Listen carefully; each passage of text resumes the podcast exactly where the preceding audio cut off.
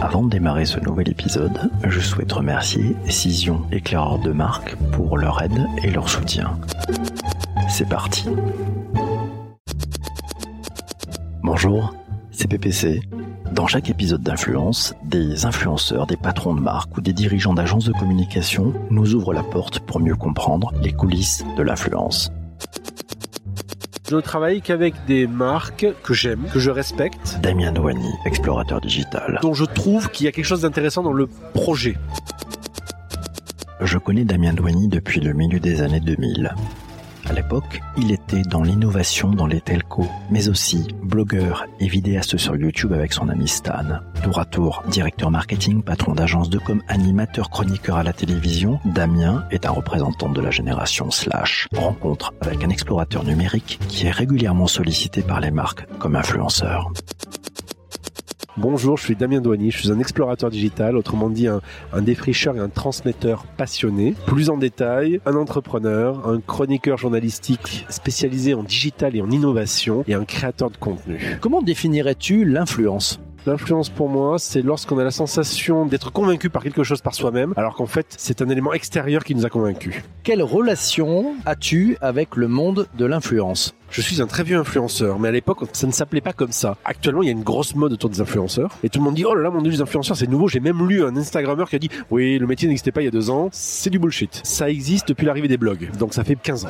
Déjà à cette époque-là, il y avait des marques qui étaient venues me, me démarcher pour euh, travailler avec elles. Et aujourd'hui encore. Donc finalement, c'est un vieux métier qui existe depuis un, un bon petit moment. Quand estimes-tu que tu es devenu un influenceur? Le jour où j'ai commencé à avoir une, une audience quantitative et ou qualitative sur les réseaux sociaux, les chiffres, ça fait toujours, ça fait toujours euh, miroiter plein de choses, plein d'étoiles dans les yeux aux marques et aux agences. Euh, Mais globalement, voilà, c'est euh, à partir du moment où il y a eu une certaine résonance qui s'est passée à ce niveau-là. Et tu t'en es rendu compte comment que tu devenais un influenceur? Personnellement, je ne me pense pas du tout influenceur. hein. Moi, je pense que je suis plutôt influencé. À l'époque, j'étais une star. Autrement dit, on avait un blog, j'avais 13 000 followers sur Twitter, c'était la folie. Aujourd'hui, je suis un, un picot influenceur. C'est très amusant cette- ce changement qu'il y a eu. Il y a eu un vrai changement d'échelle. C'est réel. Mais la fonction elle-même reste la même. Damien, en fait, tu influences qui?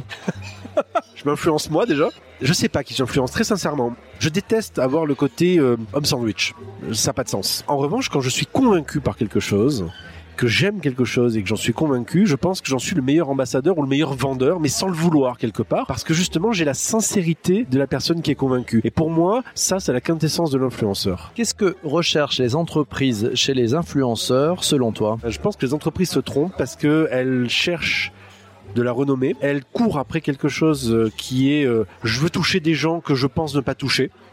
Euh, Exemple typique, euh, je veux un Instagrammeur. Il y a 10 ans, c'était je veux un blogueur. Il y a 5 ans, c'est euh, je veux un que sais-je, un tweetos. Donc je pense que les, marques cherchent surtout toujours à, courent après toujours une sorte d'audience qu'elles croient ne pas toucher et une sorte de virginité digitale en se disant on va montrer qu'on est innovant. Alors qu'en fait, je pense que si elles sont avant tout elles-mêmes, ça marchera beaucoup mieux. Ça, c'est le premier point. Et le deuxième, ce qu'elles recherchent quand même, c'est de toucher des gens qui ne sauraient ne pas forcément s'intéresser à elles et qui, peut-être par l'entremise de quelqu'un, vont changer, vont permettre de changer de regard. Et ça, j'y crois, par contre. C'est le fait de se dire, bah voilà, la marque X, ah ouais, mais non, ça c'est pour les vieux, pour les... Non, non, je vais vous apporter un regard qui va vous montrer que c'est peut-être un peu différent. Et si ça marche, ben là, on peut dire qu'effectivement, les gens, je ne sais pas s'ils ont été influencés, mais tout au moins, il y a une fenêtre qui s'est ouverte. Quelle est la marque qui a le mieux compris les influenceurs et pourquoi, selon toi Euh, je pense que les marques de luxe en général sont de, luxe ou de beauté sont plutôt bonnes sur le sujet parce que d'abord parce qu'il y a un- il y a toujours eu dans ces domaines-là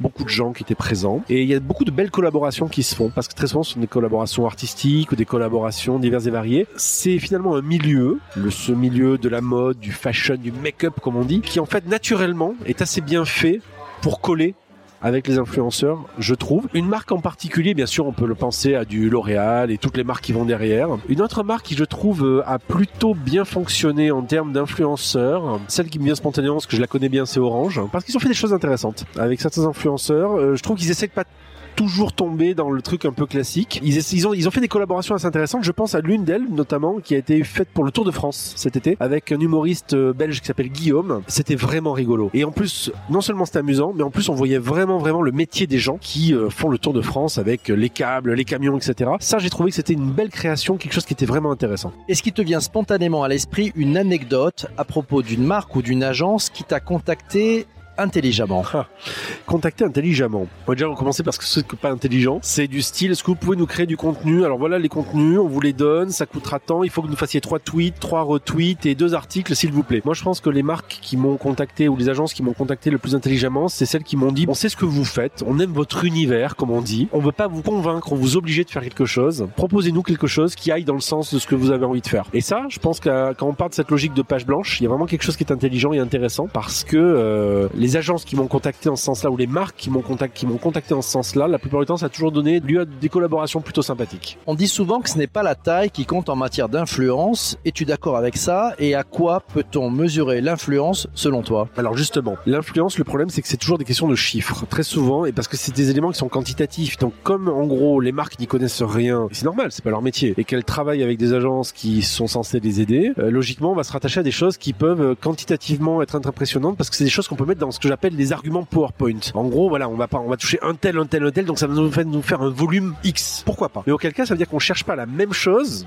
en termes de puissance de feu, c'est comme si on prend un poste, un- une publicité sur TF1 19h50. On cherche du volume, on cherche de l'impact. Et puis à côté de ça, on peut faire de la broderie. Moi, je pense aujourd'hui qu'il y a une tendance d'ailleurs qui s'appelle le call. Je sais pas si vous savez ça, ça n'a rien à voir avec le maquillage. Le call, c'est le key opinion leader. Ça vient d'Asie. Et la définition du call, c'est quoi? C'est pas forcément quelqu'un qui a une grosse communauté, mais c'est quelqu'un qui a une certaine sincérité et surtout une expertise reconnue et respectée de la part des gens qui l'écoutent et globalement de l'environnement. Donc en gros c'est l'expert, on va dire ça comme ça. Et donc ça je trouve qu'il y a un truc intéressant parce que ça veut pas dire que c'est celui qui a le plus gros ou la plus grosse euh, communauté, mais qui a en revanche des gens qui sont très investis et il a une autorité. Et je pense que à l'avenir, le vrai influenceur c'est celui qui a une autorité. Qu'est-ce que tu trouves de génial avec l'influence? Ce que je trouve génial avec l'influence, c'est que ça peut donner lieu à des, à des collaborations, je le disais, assez sympas parce que les marques très souvent sont obligées de sortir de leur habitude.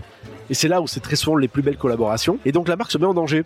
Elle est obligée de lâcher du lest. Elle est obligée de d'être moins contrôle fric. Et c'est là où il y a vraiment des zones de magie qui peuvent vraiment arriver. Ça arrive pas à tous les coups. Quand ça arrive, tout le monde est gagnant sur l'histoire. Et donc je pense que c'est ça où c'est intéressant avec l'influence, c'est qu'il faut pas prendre les gens pour des hommes sandwich ou des femmes sandwich en disant vas-y colle-moi ton truc et dis-moi que tu aimes mon produit. Et à chaque fois d'ailleurs, on l'a vu que des influenceurs l'ont fait, ça se voit, c'est flagrant, ça fonctionne pas. Dès qu'il y a quelque chose qui respecte l'univers de la personne, ça fonctionne. Et c'est là où c'est intéressant, c'est que ça peut permettre d'aller assez loin dans le délire. Quels sont les conseils que tu donnerais à une marque pour parvenir à se lâcher prise et à cette confiance avec les influenceurs? C'est déjà effectivement de se dire, ok, j'ai un brief, j'ai un objectif. Si je travaille avec cette personne-là, c'est qu'il y a une raison avec laquelle je travaille. Qu'est-ce qu'il va pouvoir m'apporter?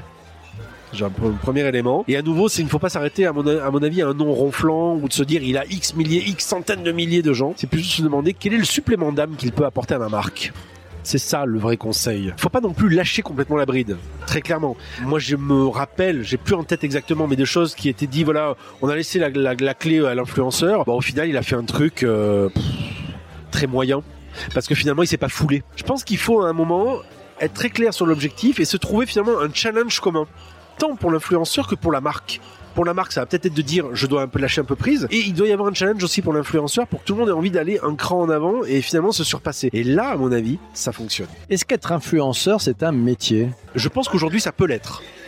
Ça peut l'être. Pas pour beaucoup de gens, mais ça peut l'être. Mais ça veut dire aussi que c'est construit comme tel. Récemment, j'ai discuté avec un blogueur, un Instagrammeur voyage. Et cette personne, en fait, elle a construit un vrai business. Quand je dis un vrai business, en gros, c'est un ancien journaliste qui s'est dit mon passion c'est de faire des voyages. Donc je vais aller voir des marques ou des offices de tourisme. Et comme mon, mon ancien travail c'est de savoir raconter des histoires et les mettre en images, je vais à côté de ça leur proposer du contenu qui va être à même de savoir mettre en avant de belle manière euh, l'endroit, la région, le pays. Donc quelque part, cette personne-là s'est construit sa communauté. Elle est reconnue par sa communauté parce qu'il a une manière de faire, de raconter qui est vraiment sympa. Et il propose une sorte de package tout en un, en, en plus aux professionnels qui dit voilà, en plus soyez en confiance, ça va ressembler à quelque chose comme ça. Donc fait comme ça, en fait, cette personne s'est fait son métier sur mesure en proposant finalement euh, de l'influence ou une communauté liée avec un produit.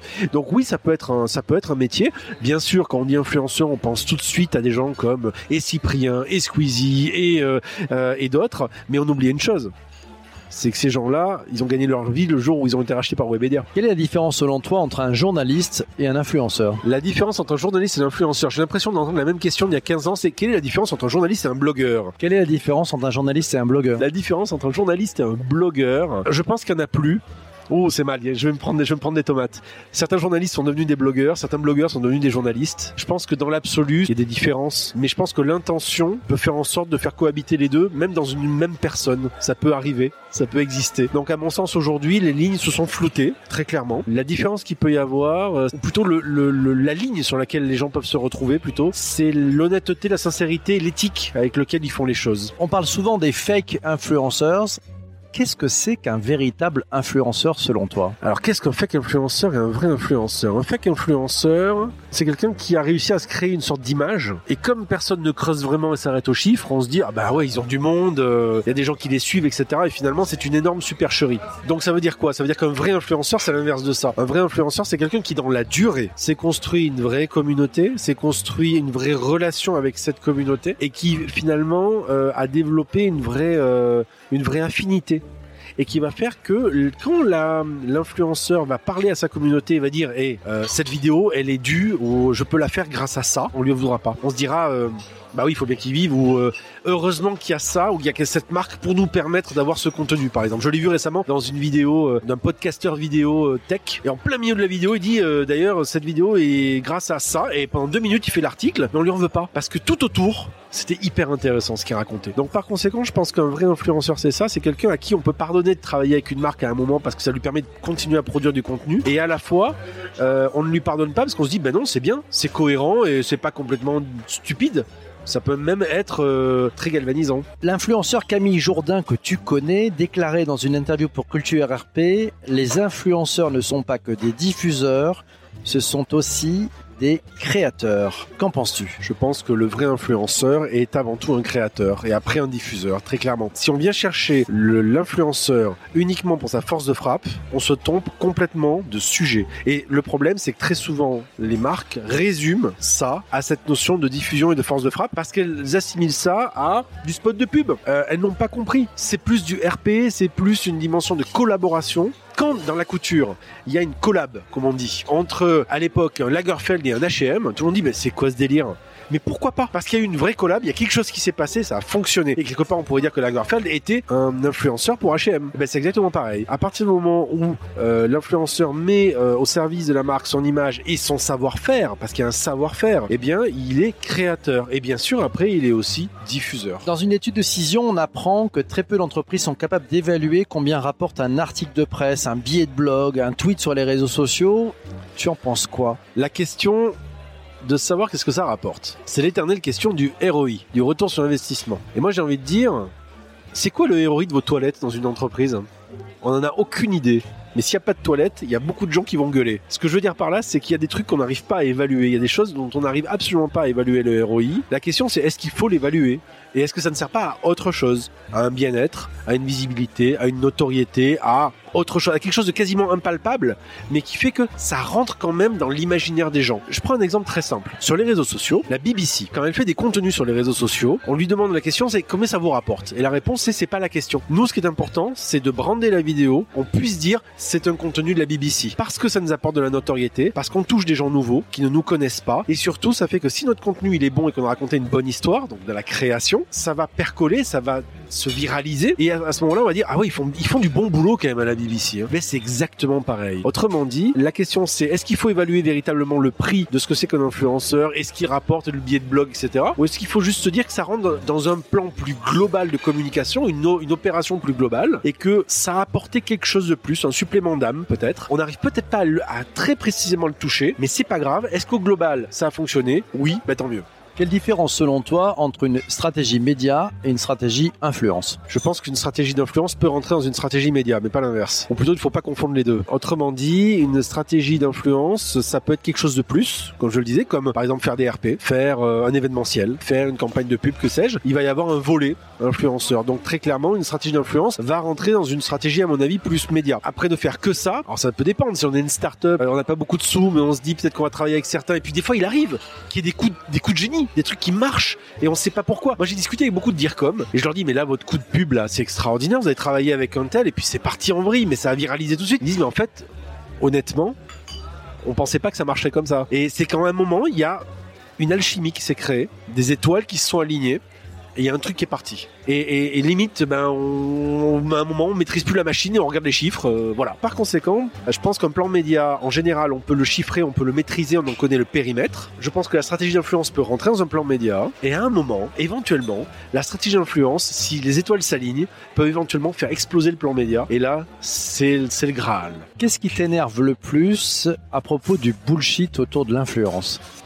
Le bullshit sur l'influence tout seul m'agace. Parce qu'en fait le problème déjà le mot influence influenceur qui est une mauvaise traduction de l'anglais. Le mot anglais est beaucoup plus nuancé. Autrement dit pour moi cette notion d'influence ça veut dire quoi? C'est cette notion de d'expert qui est à même d'apporter quelque chose et qui est à même d'apporter un, un avis si on peut dire et, une opinion. Et c'est en ce sens que le, le fameux call euh, key opinion leader est plus intéressant parce que on entend bien ce que ça veut dire. Key opinion leader? Donc on va dire un leader d'opinion clé Bon, parce que finalement, c'est quoi un influenceur? C'est un leader d'opinion. C'est quelqu'un qui en fait représente quelque chose et on va l'écouter et on va se dire, euh, j'ai bien envie de le croire. Je pense que ce qu'il me dit, s'il me le dit, ça fonctionne. Mais ça a toujours existé quelque part. La seule différence, c'est qu'à l'époque, c'était des stars qu'on allait chercher, et aujourd'hui, ça s'est démocratisé à tout un chacun qui a tant soit peu de talent pour créer du contenu, pour expliquer, pour avoir un univers, pour avoir une, une résonance dans ce qu'il dit, et qui fait qu'on va le croire. Donc je pense que la notion d'influenceur, c'est finalement cette notion de leader d'opinion qui s'est démocratisée. Et après, à partir de là, c'est pas une caste en elle-même pour parler de bullshit, c'est simplement le fait que on croit que ce sont des gens intouchables, mais pas du tout. C'est vrai qu'en revanche, ce qui est très clair, c'est que il y a un deuxième élément autour du bullshit, c'est euh, ça va rien nous coûter parce que c'est des gens ils sont contents de faire des vidéos. Non, c'est devenu un vrai business pour certains. Donc ça veut dire que ça doit vraiment rentrer dans un plan média ou autre. L'autre élément, c'est qu'on croit que ça va être la solution à tout autre autre version d'autres versions bullshit. Euh, aussi bien dans l'entreprise le, le dircom ou la dircom qui va dire les gars on va avoir des influenceurs parce que l'agence euh, de com a proposé aussi des influenceurs. Tout le monde croit que ça va être la, la, la potion magique. Et au final ben pas vraiment. Et tout le monde est un peu déçu à la sortie parce qu'on s'est pas demandé à quoi ça allait servir. Bref, c'est pas une potion magique, c'est pas le truc qui marche, c'est pas quelque chose qui va sauver une mauvaise campagne de com, c'est pas quelque chose qui va sauver une mauvaise stratégie, c'est pas euh, un pansement, c'est quelque chose qui doit être mûrement réfléchi et qui doit être construit dans ce qu'on veut en faire, tout simplement. Et là, ça va commencer à devenir intéressant. Moi, j'ai assisté des fois à des briefings, on va dire, d'influenceurs, mais en fait, la marque, il y avait rien d'intéressant dans ce qu'elle nous racontait. C'est juste qu'elle voulait des influenceurs, comme des pins, comme des badges qu'on qu'on mettrait en disant, hey, J'en ai invité, hein. ils sont là. hein. Vous avez vu à la soirée, ils sont là. Comme euh, il y a quelques années, on, on invitait, encore aujourd'hui, on invite des fois euh, certaines stars qui viennent à la soirée en disant c'est cool, ils sont venus, euh, regardez le monde connard. Pourquoi pas? Si à la rigueur on est dans cette logique de représentativité, de représentation, why not? Mais à mon sens, euh, c'est du foutage de gueule. Est-ce que tu aurais une influenceuse ou un influenceur à suivre, à nous recommander? Oh la question piège, qui est-ce que j'ai à recommander? Mon Dieu J'aime beaucoup PPC. Non, mais j'aime beaucoup ce que tu fais le matin, typiquement. Euh, le matin, ce que tu fais avec le digital pour tous. Parce que ça, pour moi, par exemple, ça crée une vraie expertise, une vraie légitimité que tu as. Et en plus, tu embarques avec toi une vraie communauté. Donc ça, pour moi, ça a tous les ingrédients, les archétypes de ce que c'est qu'un influenceur. Et euh, très sincèrement, je dis pas ça parce que t'es en face de moi, mais je pense qu'il y a, une, vraie, il y a, vrai- il y a vraiment quelque chose autour de ça. Vraiment. Qui aurait d'autre qui est, euh... si une influenceuse que j'aime beaucoup, c'est Coucou les girls. Parce qu'il y a une vraie histoire derrière. En fait, Coucou les girls, c'est une nana qui en fait a commencé des vidéos sur Facebook pour se foutre de la gueule des influenceuses, mode et maquillage, et qui en est devenue une au final. Elle en est devenue une. Je trouve qu'elle en- elle en est devenue une en restant qui elle était, parce qu'en fait derrière ça, il y avait un gros travail sur elle-même, euh, parce qu'elle-même se définit comme étant une femme un peu ronde, etc. Donc en fait, en plus de ça, il y a eu tout un travail qu'elle a mené au travers de cet exercice-là. Et deux trucs un peu amusants et rigolos, c'est devenu quelque chose qui finalement l'a aidé déjà elle, et qui aujourd'hui en plus elle était euh, actrice je crois, et qui en plus lui a permis aujourd'hui de gagner une certaine visibilité. La relation qu'elle a à sa communauté est hyper saine. Aujourd'hui elle ferait une, une publicité ou de, de l'influence pour une marque de maquillage, je trouverais pas ça stupide du tout, parce que ce serait un contre-pied extraordinaire. Si tu avais une question à poser à un influenceur, tu lui demanderais quoi Combien tu prends Combien tu prends, Damien Combien je prends Ah mon dieu Non mais c'est une question à la con parce qu'en fait combien tu je prends Le truc c'est qu'en fait ça dépend de la marque. Donc c'est à la tête du client. Non, ça s'adapte en fait aux moyens du client. Donc c'est à la tête du client. Le truc important, je pense que pour un influenceur, moi il m'est arrivé de travailler avec des startups qui avaient 0 euros. Mais comme j'aimais bien leurs produits, j'aurais dit écoutez franchement, euh, euh, je vais vous donner un coup de pouce. Mais qui, ce qui pour moi est- paraissait très anodin, eux c'était beaucoup pour eux. Inversement, il y a des marques qui arrivent des fois qui disent bon alors voilà, euh, je suis telle marque, je suis vraiment une grosse grosse boîte. hein. On va lancer un gros gros produit, c'est un gros lancement de l'année. Et en fait, on aimerait vous proposer de travailler pour nous. Super, gratuitement. Très sincèrement, ça c'est du foutage de gueule. Je veux dire par là, c'est qu'en fait, elles n'ont pas compris ce que c'était véritablement le vrai travail de ce que pourrait être un influenceur, comme pourrait être n'importe qui d'autre qui travaillerait avec eux. Après, le point important, je pense, sur la question, c'est de se dire, c'est un peu comme quand on dit, je vais mettre une vidéo sur YouTube et ça va marcher tout seul. Bah non, il y a un plan média très souvent à, accompagner pour faire en sorte de mettre le feu aux poudres. Bah c'est un peu pareil. Est-ce que l'influenceur il faut le payer ou pas? Ça dépend de la collaboration qu'on veut avoir. Mais je pense que de base, s'il y a un vrai travail de création, une vraie implication de celui-ci, euh, et un vrai risque qui est pris par celui-ci, bah, c'est comme de tout, de, tout. Ça ça, ça, ça, se rémunère. Un influenceur, c'est pas un journaliste. Je veux dire par là, euh, un journaliste, on va travailler avec lui, on lui présenter des choses, etc. En revanche, s'il est attendu de la part de l'influenceur un travail plus éditorial, au sens, je vous présente quelque chose, dites-moi ce que vous en pensez, et puis si vous avez envie d'en parler, vous en parlez, qui n'est pas un travail journalistique, mais plus un travail de chronique journalistique quelque part. Là, je comprends qu'il y ait zéro euro. Moi, ça m'est arrivé de me retrouver, par exemple, dans des voyages de presse pour essayer des voitures. J'ai pas été payé, j'ai pas demandé à être payé. On est venu me proposer de me faire vivre une expérience, me dire qu'est-ce que vous en pensez? Bah, ça me paraît logique. Là, je demande pas d'argent. C'est complètement logique, c'est évident. Quel conseil donnerais-tu à une marque pour te contacter efficacement? Vous cherchez Damien Douanier dans Google, vous pourriez arriver à me trouver mon contact assez facilement, sinon sur Twitter. Il n'y a aucun problème pour me contacter sur Twitter. Mais plus précisément, quels sont les mots qu'elle doit utiliser pour que ça ait un impact sur toi pour t'influencer, te donner envie de travailler avec elle? Une marque qui me dirait, qui, qui me parlerait ou qui s'adresserait à moi en me disant on aimerait vous proposer un truc qui va vous sortir de vos habitudes ou quelque chose que vous avez jamais vu et on aimerait avoir votre retour dessus et puis si ça vous intéresse on aimerait bien travailler avec vous dessus. On se voit? Ça personnellement moi j'adore. Si tu étais patron d'une marque, DIRCOM, directeur marketing, euh, vice-président en charge du, marketing et de la communication, qu'est-ce que tu dirais à tes équipes sur la bonne façon de s'y prendre pour contacter des influenceurs? Le bon moyen de contacter un influenceur, c'est ne pas prendre cet influenceur pour un gadget, pour un colis fiché. Pour quelqu'un, on se dit ah super, il faut un influenceur, ça va être super parce que on pourra dire au grand patron qu'on a mis un influenceur parce que c'est à la mode, parce que lui sait pas trop ce que c'est, mais son ado lui sait. Alors ça peut fonctionner. Hein. Euh, je prends euh, tel influenceur, ah ouais, putain, vous avez pris oui, mon ado il m'en a parlé, waouh, je vais être trop une star auprès de lui. Ça peut fonctionner. Ça peut marcher une fois, mais peut-être pas deux. Ça, c'est le premier élément. Après, je pense que, à nouveau, c'est le projet. Et en fait, très clair sur ce qu'on attend. Je vais te donner un exemple, PPC. Moi, j'ai été amené à travailler avec Orange, par exemple, sur le lancement de Livebox 4. C'est une super expérience. Parce que, ils sont venus me chercher en me disant, voilà, toi, t'es le geek, t'es l'expert, tu t'y connais. Et on voudrait te mettre à côté quelqu'un qui touche une autre communauté de gens. Et on va, on va aller chercher un influenceur qui est en cohérence avec tout ça. Ils sont allés chercher quelqu'un avec qui j'ai sympathisé, qui est un mec adorable, qui est Verino, qui est un geek. Il adore ça, mais c'est surtout un humoriste. Donc il n'a pas du tout la même, la même audience, etc. La bonne idée de la marque, c'était de dire on va tenter un truc qui est un duo improbable entre un expert et quelqu'un qui s'y connaît moins, mais tous les deux ils sont sur la même longueur d'onde. On va les faire se rencontrer. Waouh, ça marche super bien. On va, ils vont tous les deux, ils vont faire un truc, ils vont créer un contenu autour de ça. Et le truc le plus dingue qui s'est passé, c'est que on a fait un live Facebook. Pendant le live Facebook, on présentait le super Wi-Fi de la nouvelle Livebox. Ça a planté. C'est un moment où on parle du super Wi-Fi, la transmission plante parce que le Wi-Fi s'est planté. Et donc la panique à bord. Panique à bord de tout, du directeur, directeur de la com et tout qui était là, c'est qu'est-ce qu'on fait? Qu'est-ce qu'on fait, mon Dieu? Et nous on a dit laissez-nous faire. Si vous avez confiance en nous, laissez-nous faire on, sait qui on a en face de nous. On a repris l'antenne et on a dit, euh, voilà, bah, écoutez, c'est pas compliqué, on s'est pris les pieds et le tapis, en fait, on a débranché une prise et tout s'est planté là, tout s'est cassé la figure. Non, non, c'est pas ça. La vraie raison, en fait, on est dans un endroit où il y a plusieurs livebox et à un moment, le téléphone, en fait, qui filme, et eh ben, il s'est pris le pied le tapis entre deux réseaux Wi-Fi et il a planté. Voilà, on vous dit la vérité. Mais chez vous, a priori, sauf si vous êtes un collectionneur invétéré, vous n'aurez qu'une seule livebox, on n'arrivera jamais. Et eh ben, non seulement ça a fonctionné, on a eu plus de gens et les gens nous ont dit, ça nous a fait rire et on vous croit. Et on n'a pas eu un seul problème de fameux bad buzz ça a marché nickel. Parce qu'à un moment, il y a une collaboration qui s'est faite et il y a eu une confiance. Si tu avais un bouquin recommandé à propos de l'influence, est-ce qu'il y a un bouquin qui spontanément te vient à l'esprit? Il y en a deux qui me viennent. Le premier, c'est le Cloutren Manifesto, 1999, un classique à lire absolument. Cloutren Manifesto, il est intéressant parce qu'en fait, c'est lui qui a schématisé toute cette logique de communauté, de prise de parole de ces communautés. Euh, les marchés sont des communautés, et ainsi de suite. Donc c'est ce livre-là qui a, on va dire, théorisé cette économie dans laquelle les marques sont aujourd'hui. Et le deuxième, c'est lisez n'importe quel bouquin de Dale Carnegie pour apprendre à vous faire des amis. S'il y avait une, euh, une question que j'aurais dû te poser, ça serait laquelle?